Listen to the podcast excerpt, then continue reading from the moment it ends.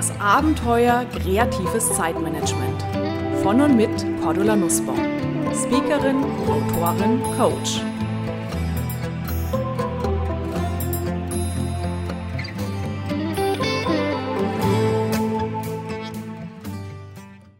Liebe Hörerinnen und Hörer, wie oft sitzen Sie an Ihrem Rechner und die Software hängt sich auf? Outlook hängt, der Explorer hängt, das Programm hängt, im Word hängt wieder alles.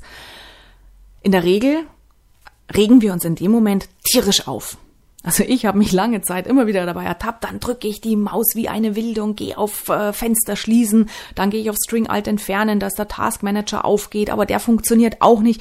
Und ich steigere mich immer mehr rein, bis zum Schluss irgendwie die ganze Kiste abstürzt und gar nichts mehr geht.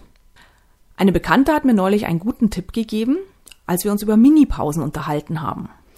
Und sie hat gesagt, Mensch, Cordula, das nächste Mal, wenn bei dir eine Software hängt, anstatt dass du dich drüber aufregst, nutze es doch sozusagen als Erinnerung. Dankeschön, auch für den Hinweis, zu sagen, okay, und jetzt atme ich tief ein und aus. Ich roll vielleicht ein bisschen meine Schultern, ich setze mich auf meinem Schreibtischstuhl ein bisschen anders hin. Wenn die Software dann immer noch hängt, gucke ich kurz aus dem Fenster raus, atme weiter tief ein und aus. Wenn sie immer noch hängen sollte, was sie meistens gar nicht tut, weil meistens nach acht bis zehn Sekunden läuft sie wieder. Wenn sie aber trotzdem hängen sollte, dann stehe ich auf, gehe mir in Ruhe einen Kaffee oder einen Tee kochen und in der Regel, wenn ich zurück bin, läuft auch alles wieder. Der Unterschied zu vorher, jetzt bin ich erholt, jetzt bin ich entspannt, jetzt kann ich mit neuer Energie weiterarbeiten, im Gegensatz zu der Ärgerphase vorher, wo sich's in mir immer mehr aufgestaut hat und der Stress extrem gestiegen ist. Querdenker-Tipp also, nehmen Sie es als nette Erinnerung Ihres PCs, Sie darauf hinzuweisen, Mensch, mach doch jetzt mal eine kleine Pause, tief und bewusst ein- und ausatmen und Sie werden sehen, so erholt flutscht die Arbeit danach gleich wesentlich besser.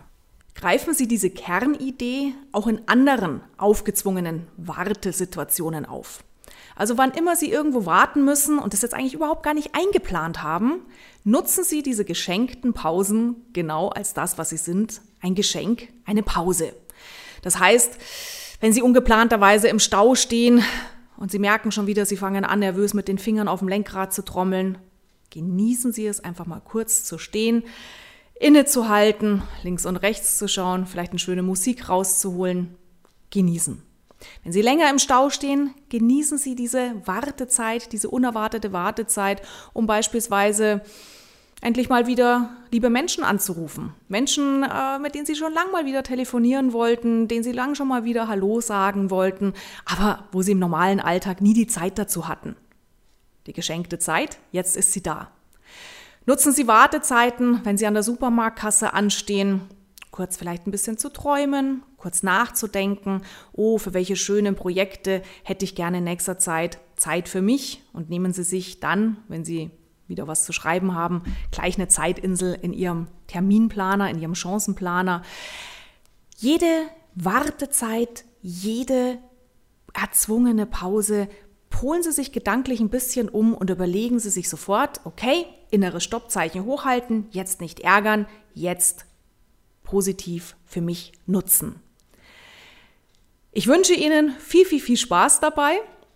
Und vielleicht wird es Ihnen genauso gehen wie mir, als ich angefangen habe, diesen Schalter im Hirn umzulegen, um mich nicht mehr zu ärgern, ja, in der Hektik, in der ich oft bin, sondern wirklich zu sagen, danke, lieber Gott, liebes Universum, an wen auch immer Sie denken, danke für diese kleine Innehaltpause. Seitdem warte ich gar nicht mehr so häufig.